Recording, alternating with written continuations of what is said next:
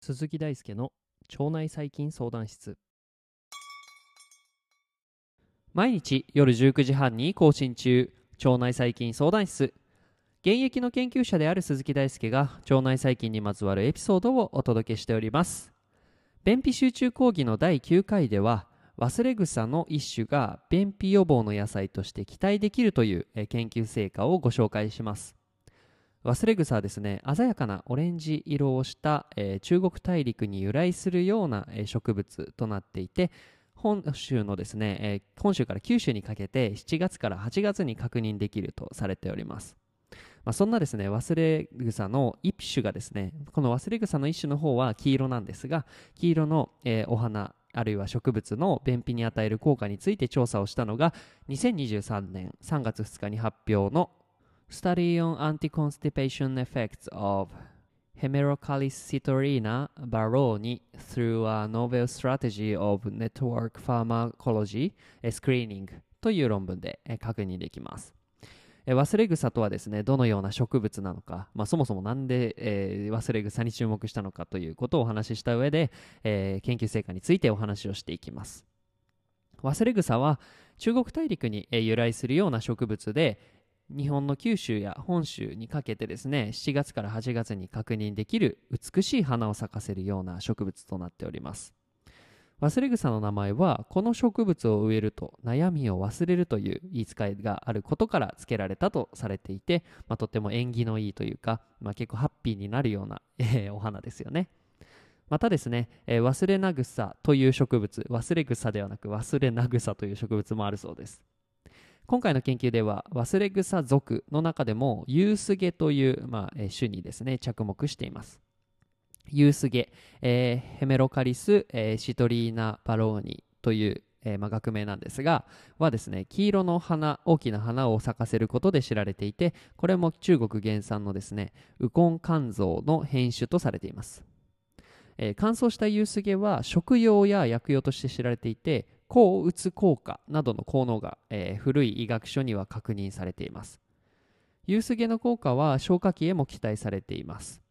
ユースゲに含まれている700種類以上の化合物の中でフラボノイドや多糖類がですね腸の機能に対して有効であることが先行研究から実は報告されているんですね。そこで便秘に与えるユースゲの影響を今回の研究のスコープとして調査をしていきました。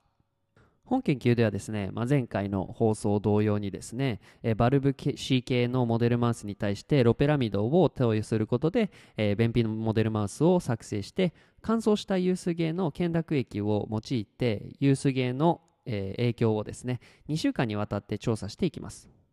他にも盲腸における短鎖脂肪酸のガスクロマトグラフィーによる定量や、えー、盲腸の腸内細菌層の解析あるいは遺伝子発現量の調査などを行いました。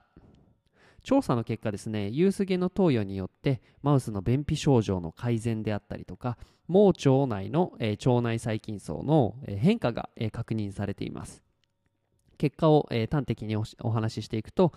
まず便秘モデルマウスにおいて乾燥ユースゲの懸濁液の投与がマウスの排便回数を促進すること、まあ、つまり便秘症状が改善することであったりとか盲腸内細菌層においてアッカーマンシアやビフィドバクテリウムあとはフラボニバクターフラビフラボニフラクター、えー、は増加して、えー、ヘリコバクターやビブリオは、えー、減少すると、まあ、こちらは病原性細菌としても知られていますがこれらは減少することが確認されました。大腸組織の遺伝子発現量を解析した結果、えー、736種類の遺伝子の発現量が変化して92種類の遺伝子がアップレギュレーション。また644種類の遺伝子がダウンレギュレーションすることも確認されています。まあ、本研究ではですね、ユースゲのどの成分が便秘に効いているのか、まだ明らかにはなっていません。まあ、この点について明らかになれば、もしかすると同じ成分を持つような異なる野菜や薬草についても再評価を行うことができ、まあ、食品としての価値が高まると考えられます。まあ、このようにですね、まあ、植物などにはですね非常にさまざまな、えー食えー物質が含まれていて、まあ、その最初の方にはフラボノイドであったりとか多糖類のお話をしましたけれど、まあ、こういうものがですね思いがけず私たちの体に良い影響を与えてくれている場合もありますので、まあ、今後の研究に期待といったところです。まあ、少なくともこの忘れ草の一種であるユースゲが便秘改善にはつながるということをお話しした研究でした。腸内細菌相談室では腸内細菌についてわからないことがあるあなたのために存在します。わからないことや難しいこと紹介してほしいことがあればメッセージをお待ちしております。論文の紹介から基礎知識の解説まで腸内細菌相談室を使い倒しちゃってください。あなたのリクエストが番組になります。ということで本日も一日お疲れ様でした。また次回もお会いしましょう。